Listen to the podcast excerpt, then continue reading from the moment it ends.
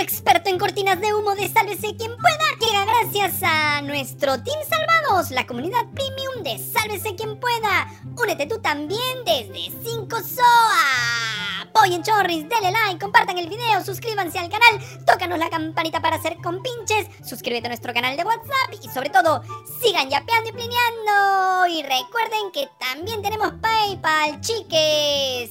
Sálvate y sálvanos. Soy Diego, el filósofo se olvidó de la amistad que lo unía con su ex jefecita y empezó a contarlo todo. Van a caer, miserables. ¡Ya, lanza, pelao! Que ahorita sale el chino y se desactualiza el programa. Salió en libertad. ¡Yeah! Eh, no, amigo Fujitrol, perdón. No hablamos de tu líder condenado por ser un criminal. Hablamos de Jaime Villanueva, el brazo derecho y operativo de la todavía fiscal de la Nación, Patricia Benavides, quien salió libre esta madrugada. Se cumplieron los 10 días de su detención, pero no salió libre por eso. ¡No! Dejó de estar precioso porque decidió acogerse a la colaboración eficaz y sobre todo porque admitió ser el autor de los chats que se hicieron públicos y que son parte de las pruebas que confirmarían que Benavides dirige una organización criminal dentro de la fiscalía. Ha reconocido eh, los chats en los cuales se sustenta esta decisión emitida por el doctor Chávez Tamariz de decretar la detención preliminar. En tal sentido, eh, ya no subsistiendo los fundamentos en, atención a los cuales se interpuso el recurso impugnatorio, haríamos eh, nuevamente que el colegiado tome parte de su tiempo en tomar una decisión en la cual él ya ha emitido un pronunciamiento aceptando la autoría de estas comunicaciones electrónicas. Por tanto, ese es el motivo por el cual nos desistimos, señorita magistrada. ¿Ha reconocido los chats? Sí, en declaración ante el Ministerio Público, declaración del día de ayer.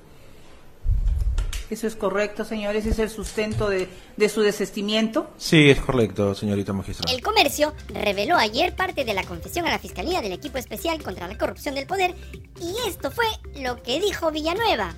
Sí, Reconozco que las imágenes que me muestra corresponden a las capturas de pantalla de las conversaciones que tuve por el aplicativo WhatsApp con mi número, con un congresista de la República con quien realicé coordinaciones por orden de la fiscal de la Nación, Patricia Benavides Vargas, para lograr la inhabilitación de la ex fiscal de la Nación, Zoraida Ábalos Rivera, así como la elección del defensor del pueblo, Josué Gutiérrez Cóndor. Sobre el caso de la Junta Nacional de Justicia y el intento del Congreso para destituir a sus miembros, Villanueva confesó, sí, Reconozco que las imágenes que me muestra corresponden a los pantallazos de las conversaciones que tuve con un congresista de la República con quien realicé coordinaciones por orden de la fiscal de la Nación, Patricia Benavides Vargas, para que los congresistas voten a favor de la remoción de los integrantes de la Junta Nacional de Justicia.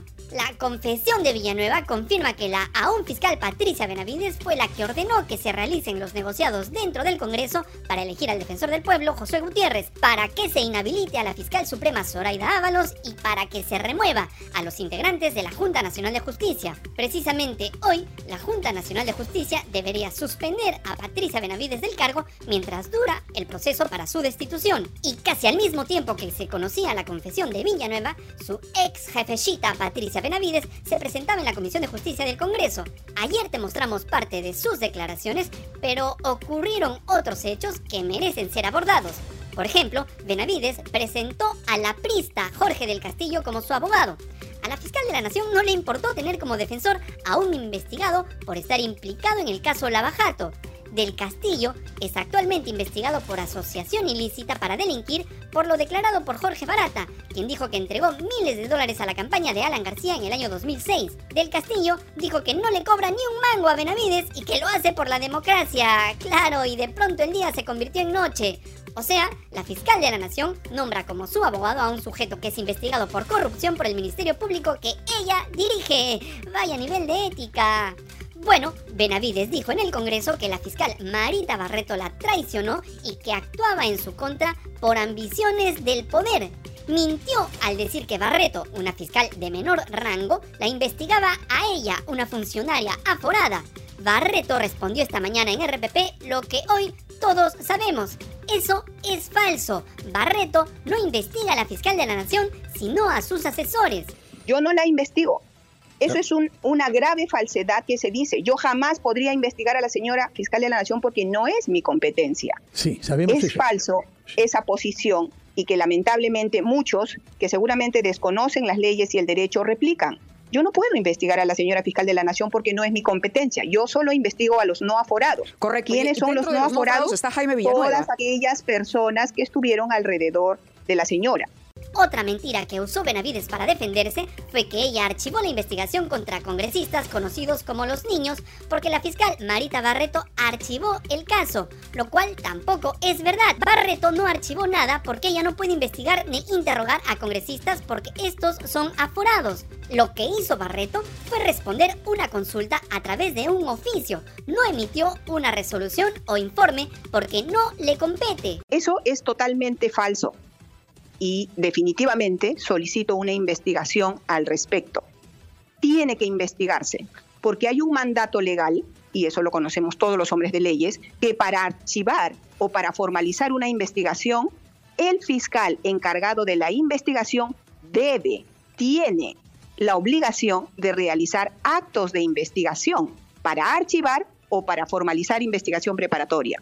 En este caso, si ustedes leen en la integridad de esa resolución, no existe un solo acto de investigación que se haya realizado. Lo único que han hecho es preguntarle al EFICOP si algún colaborador habló sobre estos congresistas y sobre estos hechos.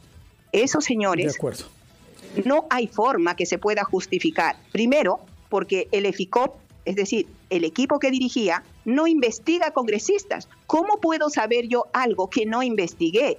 Es irrito, irrazonable.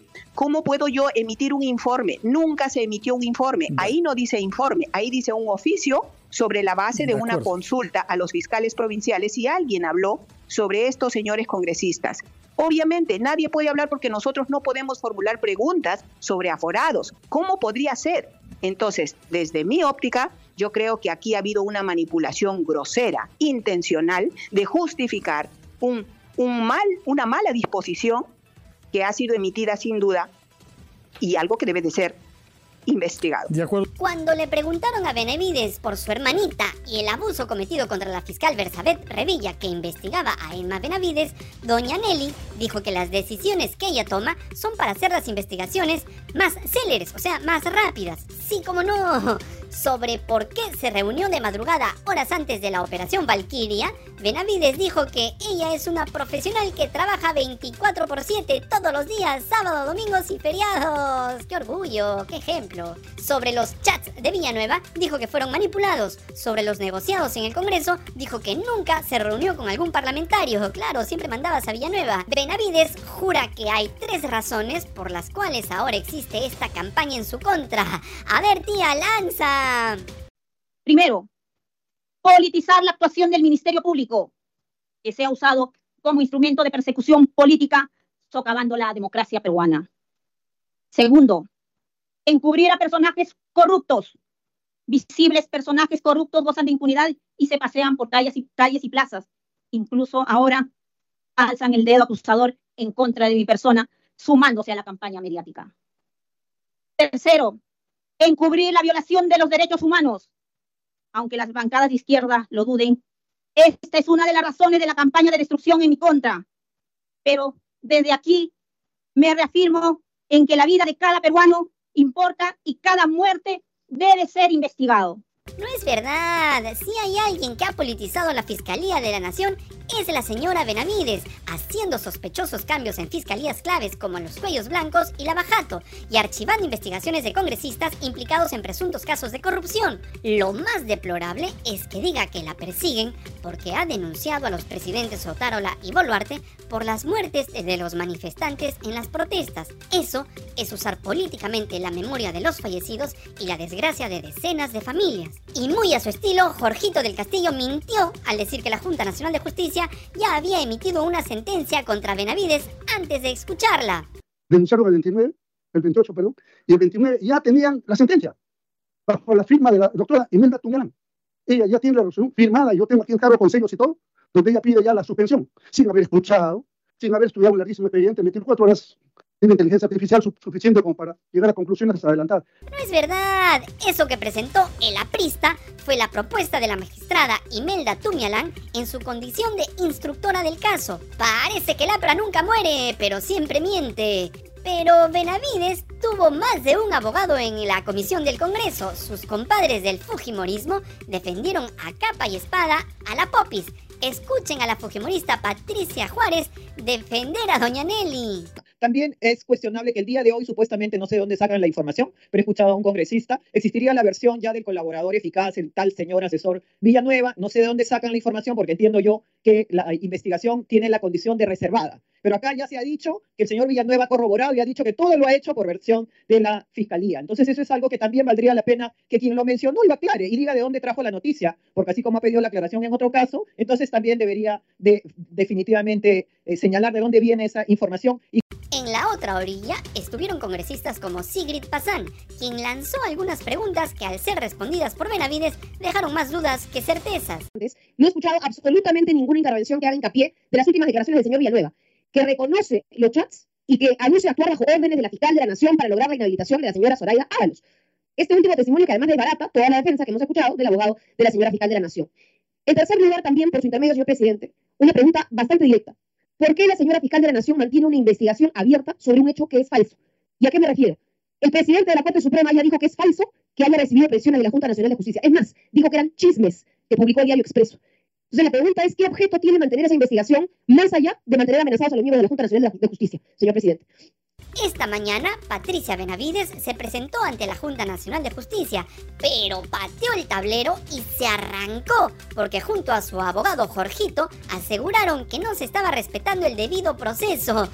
Me someto a cualquier tipo de investigación en la que se respeten mis derechos constitucionales y fundamentales.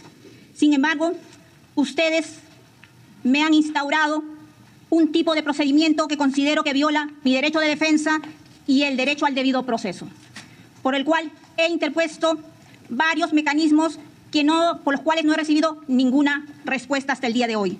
Señor presidente, le, confieso que en, estos términos consideramos, y más aún teniendo en cuenta, que sin escuchar, antes de esta audiencia, que sin escuchar, y hay un proyecto de resolución de suspensión, consideramos que las garantías no están dadas como para asumir un, o continuar con ese procedimiento. Así que, con su permiso, y los señores magistrados, nos vamos a retirar con la señora fiscal de la Nación. Bien, eh, eh, estando, estando a lo señalado por el señor abogado, esta, eh, este, esta, solicitud de medida cautelar queda al voto. Pueden retirarse cuando reciben pertinente. Gobierno de el presidente Alberto Audiencias, por eso que pasan a retirarse. Ella ha señalado que se somete a cualquier investigación en marco proceso.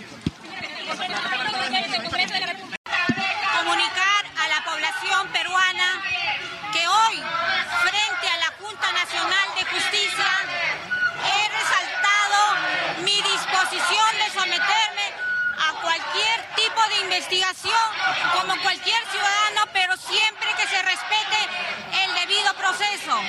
Pues,